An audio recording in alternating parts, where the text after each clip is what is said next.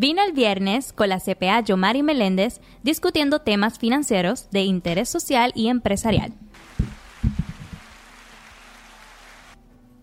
Bueno, para los comerciantes, de los que llevan tiempito ya, que llevan bastante tiempo, tenemos unos par de consejitos para ustedes, esos comerciantes. El primer consejo que le vamos a dar es que el cash de tu negocio no es suyo. Eso es cierto. Es suyo, qué costumbre. Acuérdate que hay que volver a, a ejercer esto de que por qué montaste un negocio aparte en primer lugar precisamente para poder separar una entidad con lo que viene siendo su persona. ¿Qué me cuentas de eso? Bueno, yo creo que casi todo el mundo se ha concentrado en hablar de estas personas que están montando un negocio. Pero cuando tú montas un negocio, ¿qué pasa después? Al año, a los dos años. Lamentablemente, ¿verdad? Vemos, estamos viendo muchos negocios entre el primer y segundo año de operación cerrando. ¿Por qué? Porque cuando uno está con esa idea nueva, uno está bien fogoso, bien apasionado por la idea. Metiéndole mano por ahí para abajo. Buscaste la consulta, montaste todo y no y descubriste que no era como te contaron. Sí. Que no era estar en el helicóptero y en el avión y con todos esos chavos llegando. el viaje a París, con el vinito. el, el, vinito, ¿verdad? El vinito viene, ¿verdad? Con, las utilidades, pero hay que orientar y hay que seguirse orientando cuando tienes un negocio, las consultas son continuas. Entonces, el, eso que dijo Génesis es sumamente importante. El cash de tu negocio no es tuyo. Entonces, si no aprendes eso, realmente le estás te estás robando a ti mismo. Le estás robando a tu negocio porque vemos un negocio, vamos a suponer que el negocio se llama XYZ Company y podemos hacer otro podcast de, entidades jurídicas. A lo mejor hiciste una corporación, un LLC, un DBA. Y se supone que cuando comencemos a generar ganancias y depósitos, ese dinero vaya al, a la cuenta bancaria registrada en la entidad.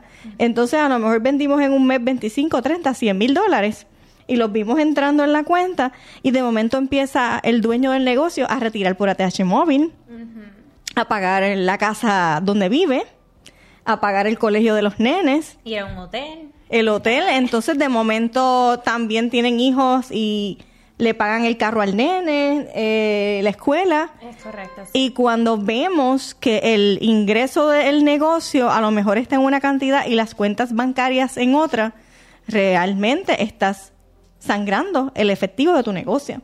Y es algo que, que tienes que aprender.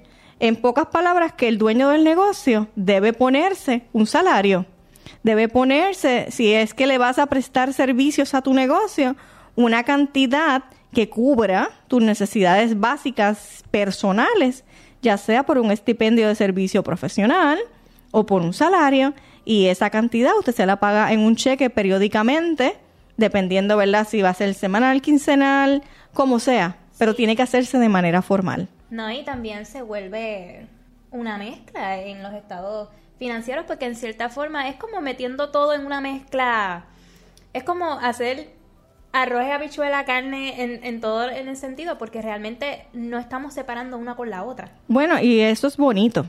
¿Por qué? Porque si tenemos una entidad jurídica por separado, una LLC o una corporación, y mezclamos los fondos de la entidad con los personales y no trabajamos las cosas como una corporación, hay ¿verdad? un término que se conoce como correr el velo corporativo.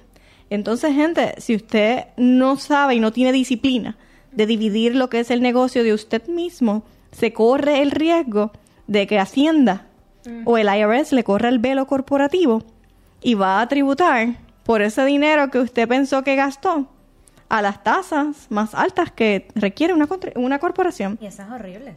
Así que... Te, toca una, una tasa bien alta que cuando vienes a pagar eso es, es una dolorosa y por eso es que es muy importante cuidar el, el negocio, que de hecho vamos al segundo punto, que viene siendo la salud financiera. Muchos negocios están cerrando luego de uno o dos años porque no se mantiene esa salud. Y obviamente muchos están cerrando y a muchos les va muy bien.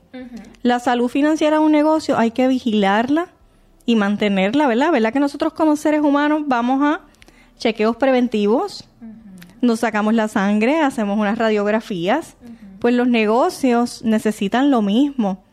Y a veces no queremos gastar en un contador, en adiestramientos, en consultorías y no y nos vemos en las terribles decisiones de enterarnos o que el negocio a lo mejor le fue muy bien y nos y tengo que pagarle Hacienda un montón de dinero porque no logré, ¿verdad?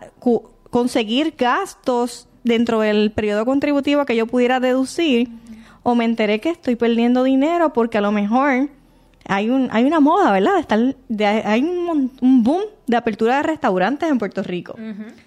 Y yo creo que el modelo de, de negocio de restaurantes es uno de los modelos más riesgosos que existe por el alto costo de la materia prima de los empleados y de las utilidades, ¿verdad? La luz está carísima en Puerto Rico. Y a lo mejor usted tiene el restaurante lleno y vende en un mes 100 mil dólares, pero a lo mejor en comida gastó un 50% que no debería y en nómina gastó un 40% y con ese 10% restante no le da para pagar el agua y la luz y el FICA y las contribuciones y las patentes.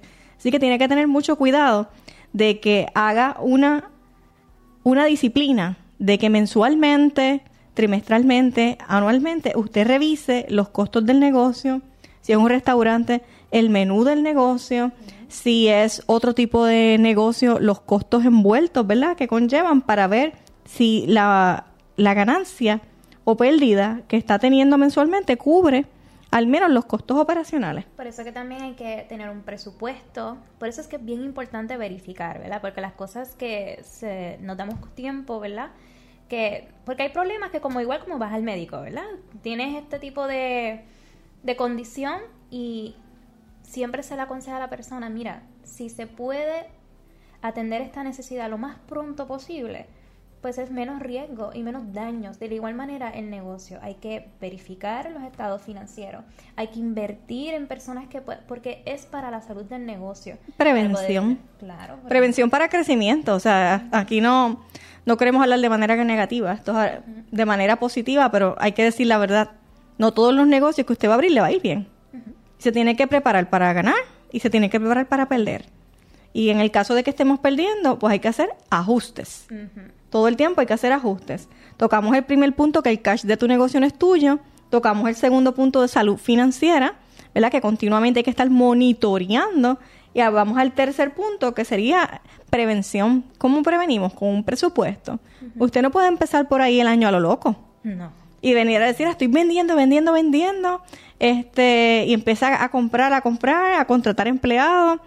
Y no tiene un presupuesto. Un presupuesto es una prevención hay presupuestos que son pesimistas donde usted puede proyectar un escenario no tan favorable para el negocio. Y hay presupuestos que son optimistas donde usted puede presentar un segundo escenario que resulta más favorable, ¿verdad? La economía del negocio durante ese año. Y usted se prepara para lo mejor y usted se prepara para lo peor. Que si las cosas van bien, sepamos dónde reinvertir qué activos podemos adquirir y si las cosas van mal, de dónde podemos recortar y de dónde, ¿verdad? Y qué cosas podemos hacer. Porque hay veces que cuando el negocio va mal, lamentablemente lo primero que deciden algunos patronos es empezar a recortar la nómina. Y si usted recorta la nómina, no va a poder crecer. Hay veces que hay que hacerlo, pero no necesariamente. Si usted recorta su equipo de trabajo, su venta no va a subir porque va a tener menos gente. Correcto. Vas a tener menos recursos para que el negocio pueda arrancar de nuevo. ¿Qué hace la gente? Recorta el mercadeo. Si usted recorta esas dos áreas y usted las cosas no le van tan bien, pues está bien difícil salir del hoyo. Porque usted necesita gente al lado claro que le produzcan, porque hay, hay veces que hay que recortar, como cuando usted tiene una jarda en el patio, hay que recortar batata, pues a esas hay que sacarla. Pero en el caso que tenga gente productiva que te pueda ayudar a sacar tu negocio a flote, son los que tienes que mantener a tu lado. Y el mercadeo es otra cosa. Si usted no se mercadea y usted pretende que porque su negocio el primer año estuvo lleno como Krispy Kreme, no quiere decir que el segundo año vaya a estar igual. O sea, las cosas son de moda, por eso hay que mantener un mercadeo para que no la gente venga por primera vez, sino para que la gente vuelva y repita y te siga visitando. Y también el presupuesto no solamente para el control interno como tal del negocio, también es para los controles que están fuera de ti. Porque, por ejemplo, la pandemia, esto está fuera de todo el mundo. Claro. si tú no tienes un fondo, no tienes presupuesto, no, no previenes, no vamos a llegar a nada. Entonces, llegan a eso rápido, a cortar nómina y no, y no vemos que las consecuencias a largo plazo son más impactantes que la situación actual, ¿verdad? Y por eso es que llegamos a, este punto, cuán importante es también capacitar al personal. Claro. Porque es, es, es algo vital también para el negocio, capacitar a los gerentes. Hay veces que el dueño del negocio, cuando está empezando, tiene que ser Cuca Gómez. Yo lo hago, yo lo limpio, yo lo hago todo. Pero si usted quiere crecer, usted tiene que aprender a soltar y usted tiene que perder el miedo a que su empleado lo vaya a hacer mejor que usted y usted tiene que capacitar gerentes. Y usted tiene que capacitar líderes en el negocio para que usted pueda ir a buscar más clientes y usted pueda comenzar a vender lo que es su marca y su negocio y hayan personas de confianza al lado suyo con las capacidades de que pueda manejar lo que usted hacía. Y de eso se trata mantener un negocio existente. Si usted pretende hacerlo todo y no delegar, su negocio no va a crecer porque usted va a poder producir ciertas tareas hasta cierto punto porque usted no es un pulpo. No, te vas a drenar en cualquier momento, te vas a drenar. Tienes que tener presupuesto para empleados y para recursos, gente de recursos humanos, consultores, empleados y gerentes que lleven su negocio al próximo nivel. No se puede solo. Que no se quede estancado. Si no tenemos gente al lado, crecer solo. Yo creo que una familia no crece solo con una persona, ¿verdad? Necesitamos un papá, una mamá y los hijos. Claro. Pues el negocio es lo mismo. Necesitamos gente arriba, al lado y debajo. Todos los puntos son importantes en la jerarquía. Y también hay que tener la mente abierta porque hay personas que se cierran a esa idea, ¿verdad? Que queremos que sea. Y oye, no, no necesariamente es porque, ¿verdad? Quieres que las cosas sean así. O sea, simplemente se capacita para que las cosas sean así. Pero siempre con la mente abierta de que pueden haber, especialmente en la juventud, pueden haber distintas, distintos métodos, buenas invenciones que, que a lo mejor desde su generación no estaban, ¿verdad? Dentro de la disponibilidad, pero te muestran ideas que te ayudan a a crecer el negocio porque estamos viviendo en un mundo muy evolutivo, ¿verdad? Y hay mucha, mucha, mucha tecnología. Mucho cambio. Y mucha gente no quiere invertir, No quiere invertir y no quieren delegar. Yo creo que todo el mundo conoce a John Maxwell, ¿verdad? En el área de liderazgo. Él tenía unas ciertas teorías, ¿verdad? Que diría yo que se pudieron probar, en donde tú como dueño de negocio tienes que tener características de líder y la gente o los gerentes que tengas para ayudarte también. Un jefe no necesariamente es un líder. Un gerente no necesariamente es un líder. Un empresario, porque tengo una idea de negocio, no es un líder. Hay características que se van adquiriendo poco a poco, ¿verdad? A través del aprendizaje obligado, las experiencias que te da la vida y de los adiestramientos que puedas tomar. Decía John Maswell que la efectividad que pueda tener un jefe o un gerente, pues llamemos un está limitada al liderazgo, a la capacidad de liderazgo que tenga el líder de esa empresa. ¿Qué va a pasar? Que usted puede tener muchas, muchos talentos y capacidades para ejercer ciertas tareas, pero nunca van a poder sobrepasar el porciento de liderazgo que tenga la cabeza de esa empresa. O sea que usted va a poder producir y hacer tareas, pero no va a pasar el límite de los líderes que haya creado. O sea que hay que ejecutar, ejecutar, ejecutar, ¿verdad? Que un ejecutador es un jefe, es un empleado, es un gerente, pero hay que liderar.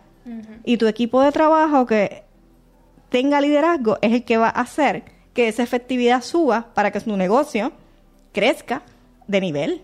Correcto, porque el liderazgo es el que inspira, no el que manda, el que inspira, al que lleva al empleado a hacer su 100% y de la misma forma también aprender.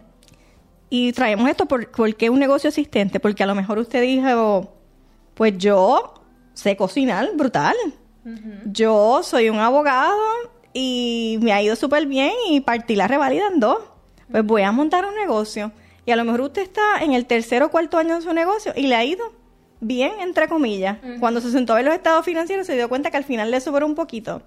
Pero llevas años haciendo lo mismo y se ha mantenido ahí luchando y luchando y trabajando largas horas como empresario para que te sobre ese poquito.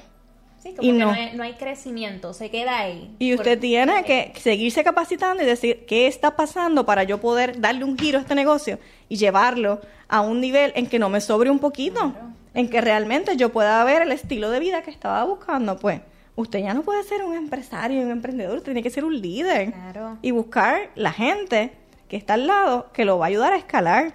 Y el punto que iba a tocar Genesis, que, que no nos gustaba invertir, hay, oye, hay veces que, que yo atiendo muchos negocios y, y, convencer a la gerencia, porque no, cuando la gerencia se niega a invertir en tecnología, pues, hablamos de gerentes y no de líderes. Mm, cuando un gerente se convierte en un líder, se da cuenta de que la tecnología no va en último lugar. Eso es correcto. De que hay unos cambios tan drásticos que han ocurrido, que han ocurrido y que siguen ocurriendo luego de la pandemia, donde hay una escasez de mano de obra, porque la gente no es que no quiera trabajar, es que la gente no quiere trabajar en lo mismo. Ahora todo el mundo quiere emprender, todo el mundo piensa que puede generar dinero rápido, y no necesariamente va a ser así. Algunos van a poder, pero otros no. Y ahí, ¿verdad? Todo, en la última moda de conversación tecnológica está en en trending, lo que es la inteligencia artificial. Artificial en lo que se llama ChatGPT, donde ahora eh, tanto Microsoft tiene uno, donde Apple tiene el ChatGPT, donde hay muchos plugins que van a poder funcionar y no queremos desviar el tema en esto. Lo que, lo que quiero es decirle que esos negocios que están existentes, en movimiento y que están operando ahora mismo, si no se orientan sobre lo que viene en la nueva tecnología. Si no se orientan ustedes como emprendedores en poder sacarle provecho a esta tecnología, porque ¿verdad? es algo que no podemos detener y parar. Si usted no invierte en tecnología, en educarse y en tener los equipos necesarios, el que viene detrás le va a pasar el rolo. No vamos, nos vamos a quedar atrás, porque la realidad es que siempre digo esto, ¿verdad? en cierta forma, la vida no va a esperar por ti ni lo que evoluciona, ni lo que sigue funcionando y lo que sea efectivo. Siempre y cuando dentro de la sociedad se ve aceptable y continúa con esa evolución, todos nos tenemos que adaptar. O sea, no, eh, da igual como, ¿verdad? Todos pasamos por este, ¿verdad? Ciclo de vida, nos tenemos que adaptar a todo. Entonces, cuando tenemos la mente cerrada en invertir en, estas cositas, nos vamos a quedar atrás y efectivamente nuestra economía va a ser impactada especialmente. Entonces, todas estas facetas que hemos estado explicando, esos consejos, al final y al cabo, se van a ir con el viento. Pero hay, hay patronos tristemente cerrando porque no tienen empleados. Es correcto. Y hay gente quejándose. Ah, vi, vi esta semana una noticia en el mesón de Santurce, ¿verdad? Tiene ya sus robots, sus, sus máquinas, ¿verdad? Que son como unas computadoras en la entrada donde ya tú puedes ordenar pagar. también. Y, y, la gente dice, no apoyen este negocio. Miren, yo le voy a hablar de mi experiencia. Nosotros tenemos varios negocios y conseguir empleados es un dolor de cabeza. No importa ah, que el rango que le pagues bien, que no le pagues bien. Hay gente que no viene a las entrevistas. Hay gente que firman contratos y jamás aparecen. Y el patrono no puede cerrar el negocio porque no tiene empleado. Pues lamentablemente aunque a usted no le guste la noticia, hay que invertir en tecnología.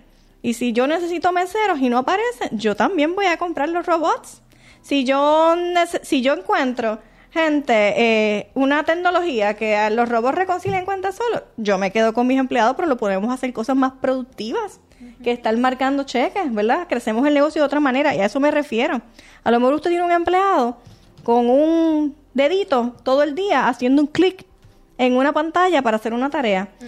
Y a lo mejor ese empleado le puede producir a usted otra tarea que genere más ingresos a la compañía. No es que vamos a despedir de empleados, es que usted siente cabeza y diga, ¿cómo yo aprovecho la tecnología para producir más ingresos y que mis empleados sean más productivos? Ah, ¿cómo aprovecho la tecnología? para ver por qué no consigo empleados en esta área y puedo sustituir la tecnología en esa área. Olvídese de lo que diga el otro, la gente siempre se va a quejar. La idea suya es suya. Claro que sí. El cash del negocio no es suyo. Lo que sobra al final es suyo. Si McDonald's lo hizo, métele mano. Porque la realidad es que, ¿verdad? Tras bastidores podemos decir muchas cosas, ¿verdad? Pero nadie sabe la situación actual de cada negocio, al igual como una situación de algún empleado o algo por el estilo. Lo que pasa es que tristemente estamos viviendo en una sociedad donde, ¿verdad? Estas cosas eventualmente iban a afectar tanto como positivo como negativo. Son los cambios. La gente se resiste al cambio. Lo, lo importante es mantenerse al día e informado y positivo al cambio. Y que estos negocios existentes se acuerden cuando pidieron la primera consulta y jamás han vuelto a aparecer. Que sigan viendo estos videos, que programen una consulta con su CPA o en nuestras oficinas y esperamos verlos Claro. cada viernes con nosotros, con su vino en mano. Suscríbete a nuestro canal de. YouTube. Nos vas a ver en Instagram, en Spotify, el Google Podcast y en iTunes. Y aprovecha de estos videos. Así que, salud. Chao. Cuídense. Síguenos en todas nuestras redes sociales, Vino el Viernes PR, CPA Yomari Meléndez, Planillas PR. Les recordamos que nos puedes escuchar en Spotify, Apple y Google Podcast.